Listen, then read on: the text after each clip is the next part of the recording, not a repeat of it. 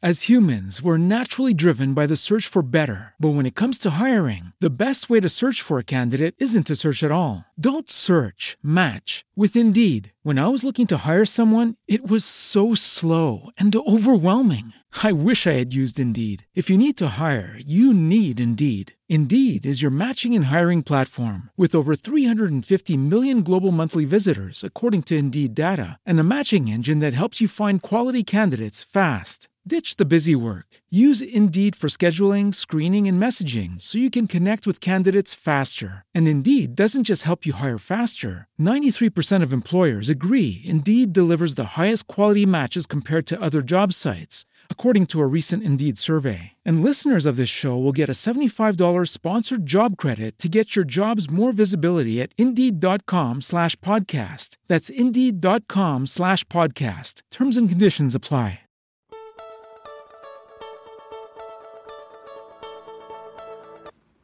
Olá, amigo, olá, amiga, seja bem-vindo ao Congresso Baiano. É uma alegria estar novamente com você.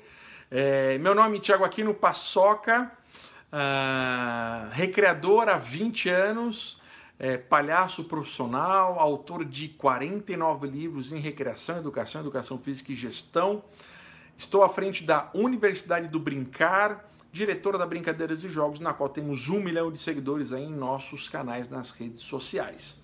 Sou um recreador apaixonado, vivo disso e tenho as melhores coisas da minha vida vieram daí. Logicamente que eu coloco minha filha também.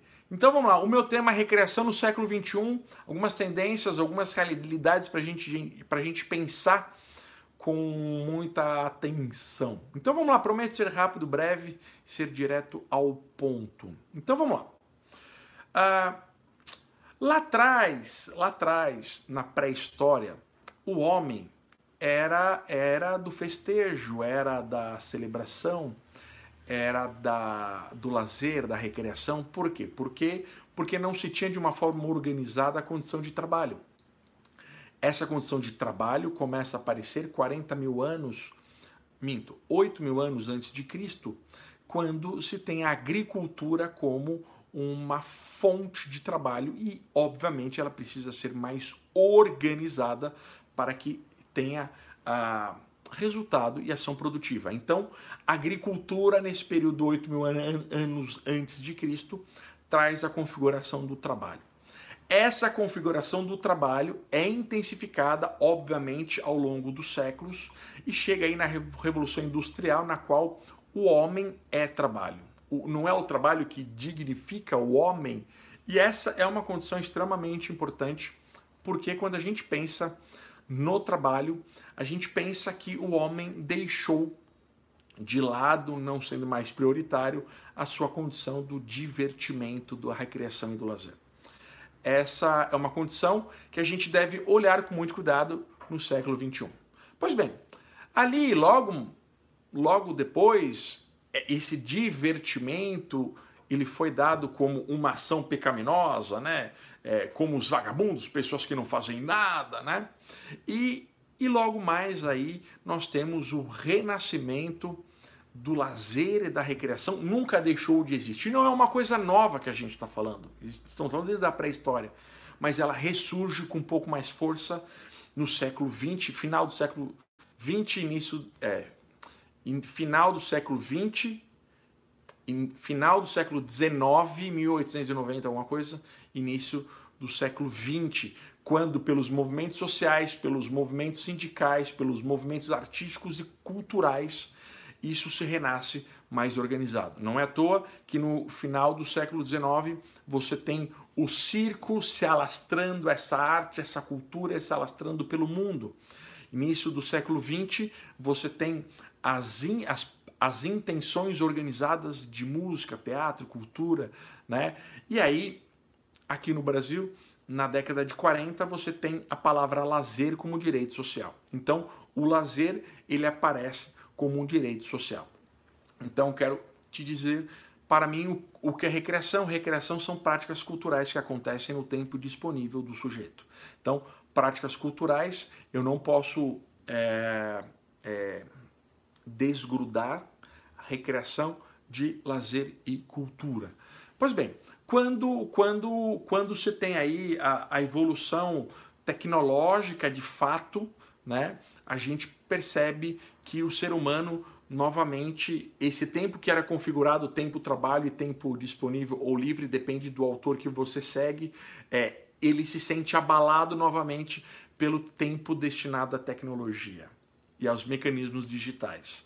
Então, se a gente pensar hoje, 78% das pessoas vivem é, de forma improdutiva nas suas redes e canais digitais. Então, então, obviamente que esse seria um tempo que ela utilizaria, utilizaria de uma forma recreativa e lúdica para o seu desenvolvimento pessoal e profissional, mas ela acaba desperdiçando um tempo essencial. Então, essa evolução tecnológica traz uma nova configuração dessa recreação e lazer no século XXI.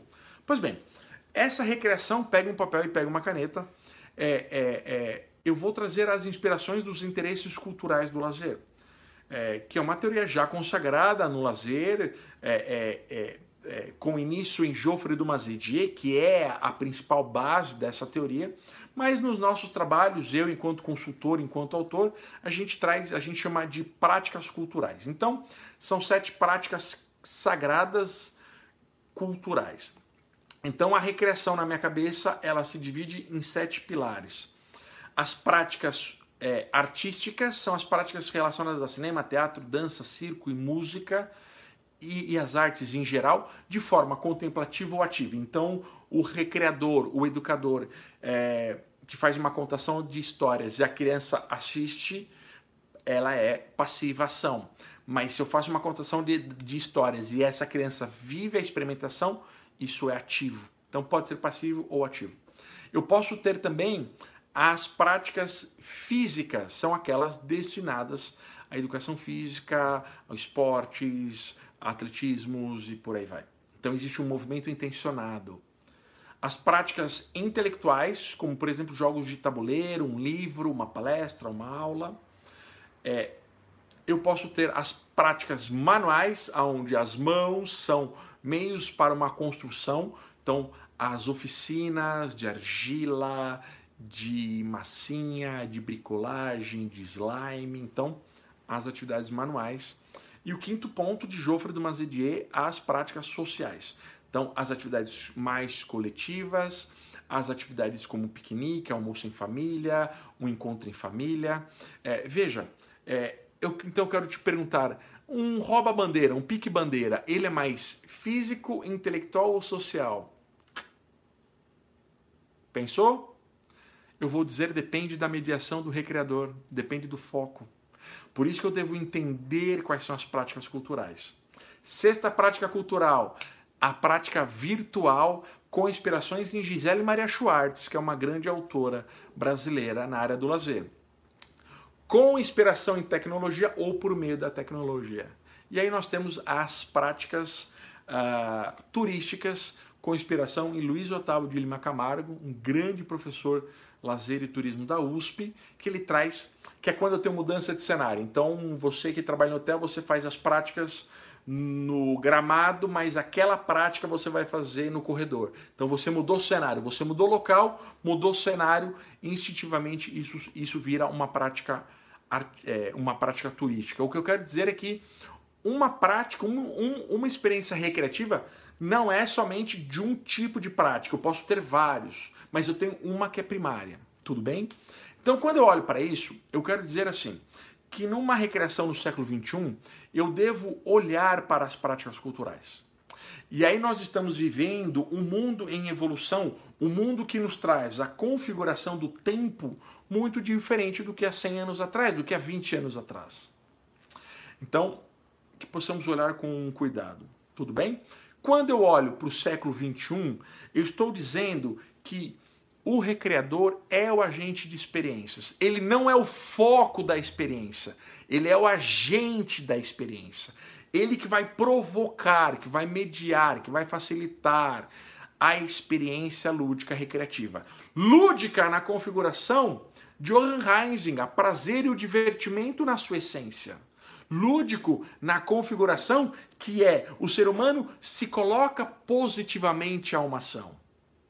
Então, só daí eu já não gosto dessa recreação bobinha, de tirar sarro, de colocar as pessoas em exposição, porque não é isso que elas buscam em sua alma, em sua animação, animar-te a alma. Então veja, cada vez mais então o recreador é o agente é, de experiências. E aí quando a gente vai dizer cada vez mais, veja algumas tendências ou algumas realidades que eu quero compartilhar com vocês. No meu primeiro livro, em 2010, é, a casa já é um locus de experiência recreativa.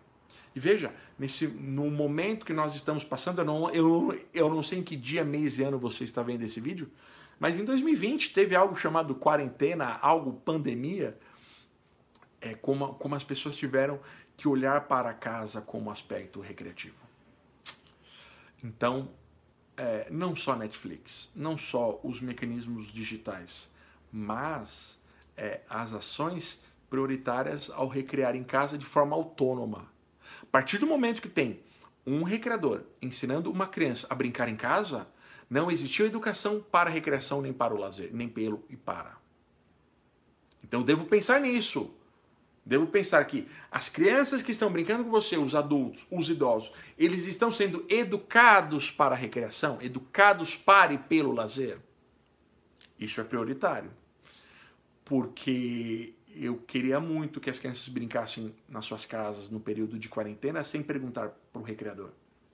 Porque isso mostra autonomia, mostra educação recreativa e lúdica. Isso é outro patamar. Isso está incorporado em sua rotina. Isso a recreação pode dar às pessoas. Eu tenho a geração de conteúdo, né? Muitas pessoas gerando um conteúdo bom outros não tão bons, mas a geração de conteúdo é uma geração prioritária uh, ah, para a nossa área.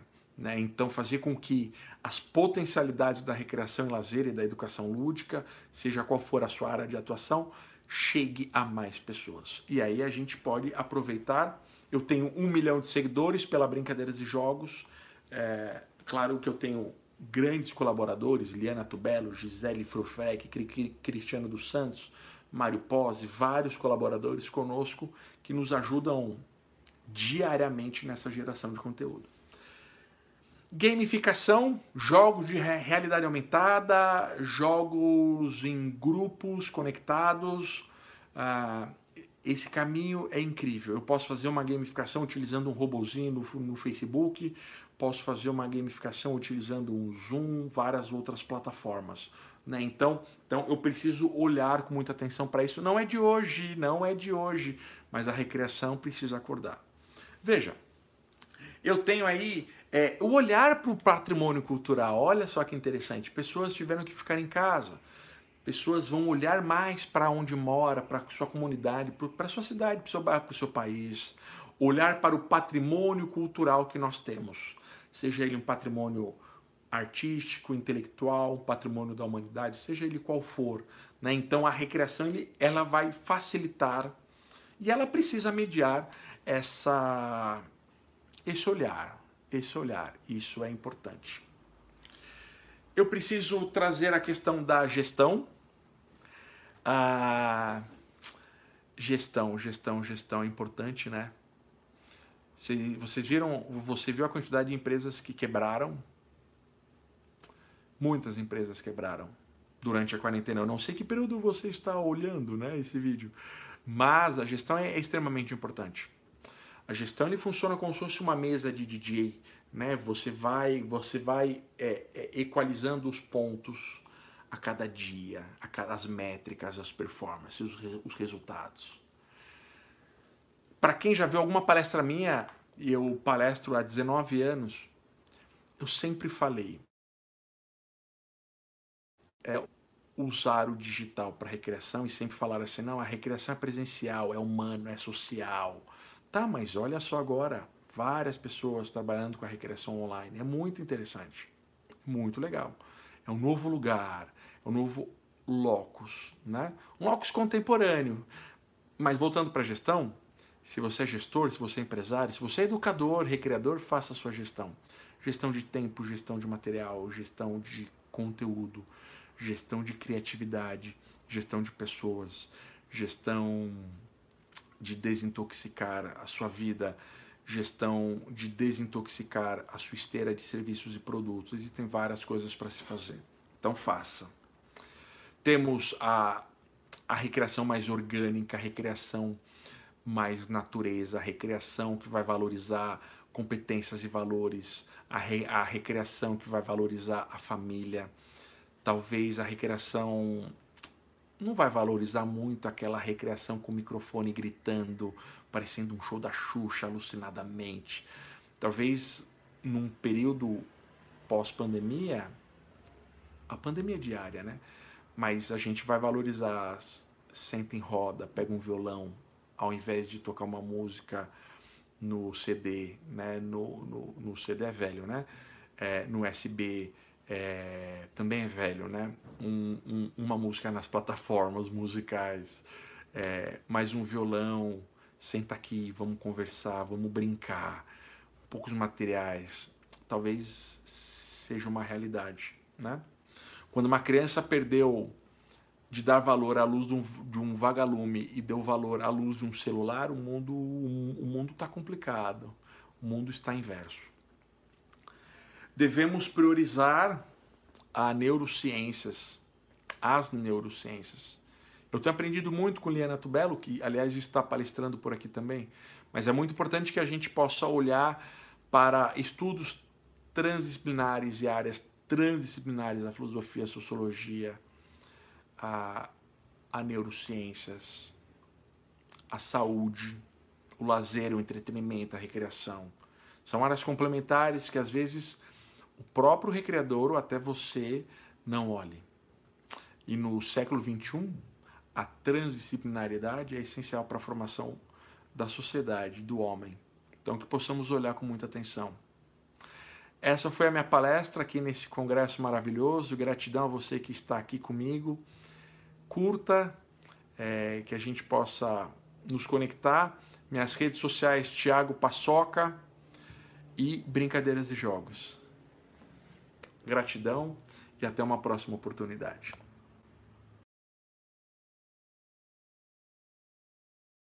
As humans, we're naturally driven by the search for better. But when it comes to hiring, the best way to search for a candidate isn't to search at all. Don't search, match with Indeed. When I was looking to hire someone, it was so slow and overwhelming. I wish I had used Indeed. If you need to hire, you need Indeed. Indeed is your matching and hiring platform with over 350 million global monthly visitors, according to Indeed data, and a matching engine that helps you find quality candidates fast. Ditch the busy work. Use Indeed for scheduling, screening, and messaging so you can connect with candidates faster. And Indeed doesn't just help you hire faster. 93% of employers agree Indeed delivers the highest quality matches compared to other job sites, according to a recent Indeed survey. And listeners of this show will get a $75 sponsored job credit to get your jobs more visibility at Indeed.com slash podcast. That's Indeed.com slash podcast. Terms and conditions apply.